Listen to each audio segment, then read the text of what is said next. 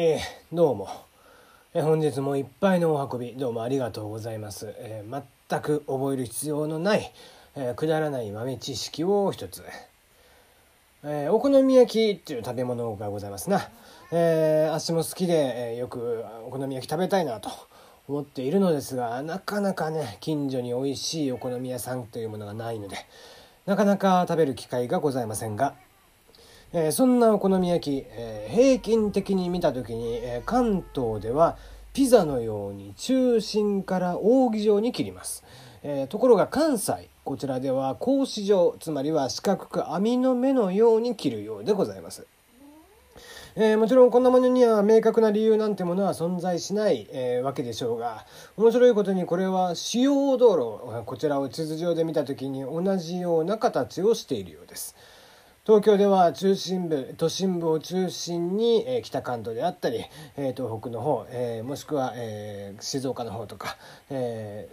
西の方とかですね、え東京を中心都心を中心に道路が主要道路が伸びていくと。えー、ところが関西では、えー、格子状で道が作られているという、えー、面で、えー、地図上でですね、えー、円を描いてみると見事にこのチピザの、えー、ような形関東はなっていて、えー、関西では格子状網の目のようになっていると。いうことらしいですね。まあ見事にお好み焼きの切り方と同じような形になっているようですな。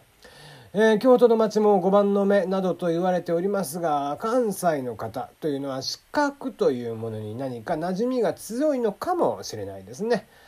ではでは本日も始めてまいりましょう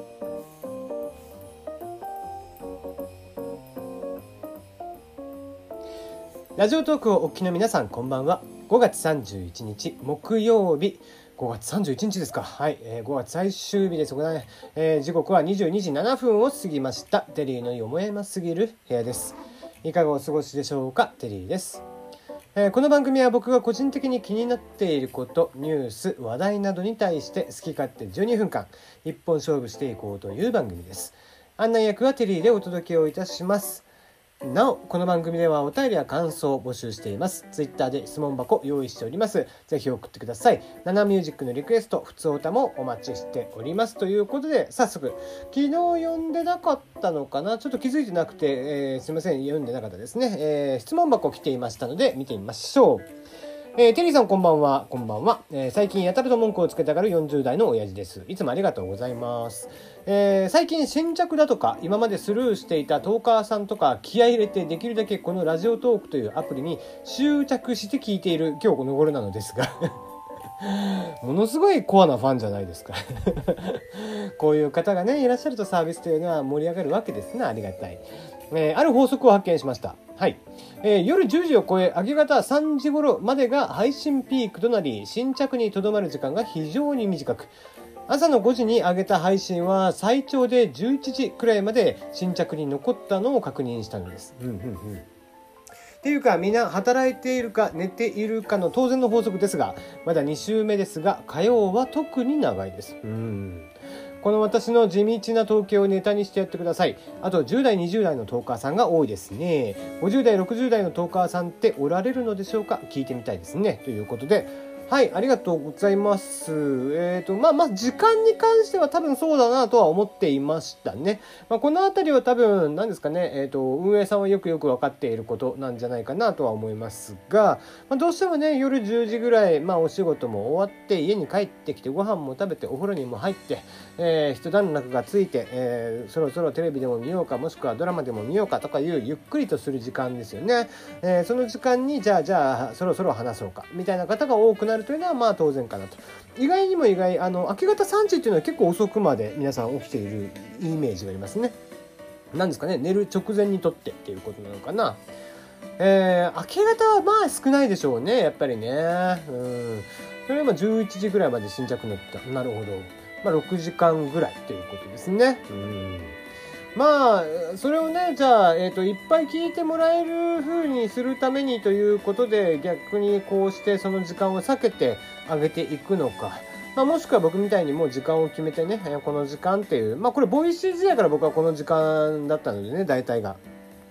で、えー、この時間に上げるのかみたいなことでうんまあその辺りは皆さんのこのトーカーさんの狙い次第っていうところですかね、まあ、特に何も考えない方もいらっしゃるでしょうし、まあ、僕もあんまり考えてなくてもこれは僕の場合は癖ですね。うんまあただねそのいかんせんやっぱりプッシュ通知でねお知らせなんかがそのお気に入りに入れているトーカーさんが入れてくれたらそのな上げてくれたらプッシュが届くとかねそういうものがあると、まあ、よりねそのリスナーさんとしても、まあ、常時聞いていただいているリスナーさんとしても、まあ、新着があったんだなということが分かりやすいので、えー、そういった機能は早めにつけてほしいなという印象がありますね。うんあと10代、20代、えー、そうですね、まあ、10代、20代の方がよく見られていますね。大学生の方とかもいらっしゃいますし、えー、高校生の方とかもいるんじゃね、なかったっけな？うんまあいいことですよ。10代、20代の間からこうして、えー、いろんなことを喋って、自分の考えを、えー、話していくとか、えー、自分が面白いと思ったものを話していくとかっていうね、えー、人に向かって喋る、誰かに向かって喋るという経験自体が、えー、割と貴重だったりはしますので、うん、いいことなんじゃないですかね。うんあと5、60代ですよね。やっぱりそのサービス、えー、運営者側として、えー、この手のサービス、配信系のサービスはどうしても5、60代が弱くなってしまいますね。まあ、それ以上というとこですが、えー、本当の意味でね、もうちょっとその配信系であったりっていうサービスというのがもっとこう一般大衆化されて、えーまあ、マーケティング用語で言えばレイトマジョリティと呼ばれるね、一般の人たちにも落ちてくるようになってくると、えー、まあ本当50代、60代でものすごい喋りが立つ方とかね、えー、面白い方、ご自身の経験とかを話してくれたりだとか、えー、そうした話をされる方っていうのが出てくるのも、えー、まあ、時間の問題なのかなという気はしていますがまあまあそこまでに行くにはまだもう少し、え、時間がかかってちゃうのかなという感じですね。うんまあ、ぜひそういう方も出てきてほしいなというのは僕もあります。あのそうですねあの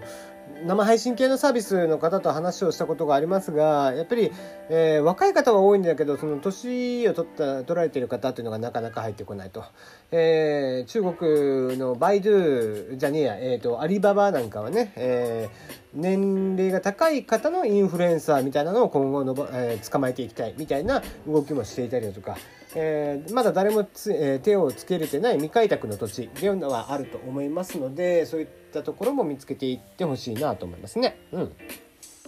はい、えー、ではでは今日のニュース見ていきましょうか。えー、PC をクラッシュさせる音響攻撃、ブルーノート。スピーカーから音を流すだけでということで、えー、セキュリティ企業がですね、ハードディスク搭載の PC、こちらをクラッシュさせる音響攻撃、ブルーノートという、えー、音響攻撃、まあ、攻撃名ですね、うん、が、えー、あるということで注意を呼びかけています。え PC のスピーカーや PC の近くに置かれたスピーカーからある種の音を流すだけで PC を、え使用不能な状態、えブルースクリーンな状態ですねに落ち、えー、落とし込むというまあ、すごいですねブルーまあそれがね、えー、音楽で音程という意味をするブルーノートという言葉を付けられていて、えー、それは音程なのか何なのかみたいなことなんですけどもね。えー、音の振動でハードディスクの読み書きヘッド、えー、そしてプラッターという、えー、機能がそれぞれ振動してしまって、え限界を超えるとハードディスクそのものが損傷ソフトウェアが誤作動したりファイルシステムが破壊されてクラッシュもしくはリブートに陥るということのようですね。まあこれちょっと怖いっちゃ怖いですよね。うん。まあ、えーと、対応ができるのかどうかというのまあ昨日今日でちょっと発表されたことなんでね、えー、今後その機能改善でなんとかなるものなのかちょっと気にはなっているところですね。えー、僕ドラえもんです。LINE スマートスピーカーのコラボモデル、えー、クローバーですね。6月1日に発売ということで、えー、AI アシスタントクローバーこちらを搭載したスマートスピーカークローバーフレンズを小型化しました。クローバーフレンズミニ、えー、を、えー、6月1日に発表、えー、発売明日ですね、えー、人気キャラクターブラウンサリーそして、えー、数量限定にはなりますがドラえもんということで価格はいずれも5400円。まあ LINE のクローバーはいらねえかな。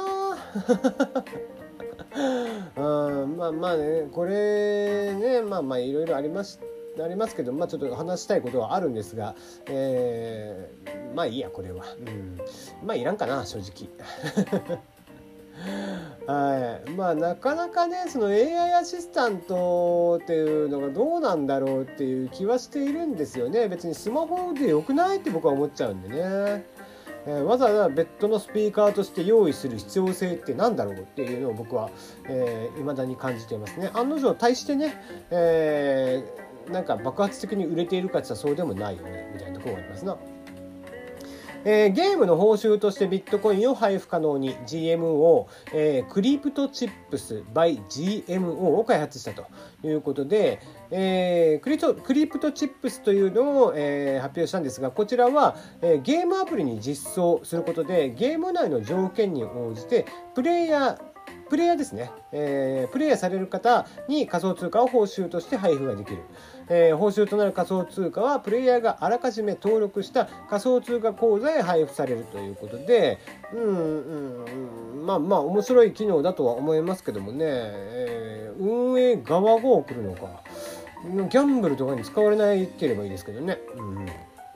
まあそこら辺はちゃんと GMO さんが審査をしてってするのかな。どうなんですかね。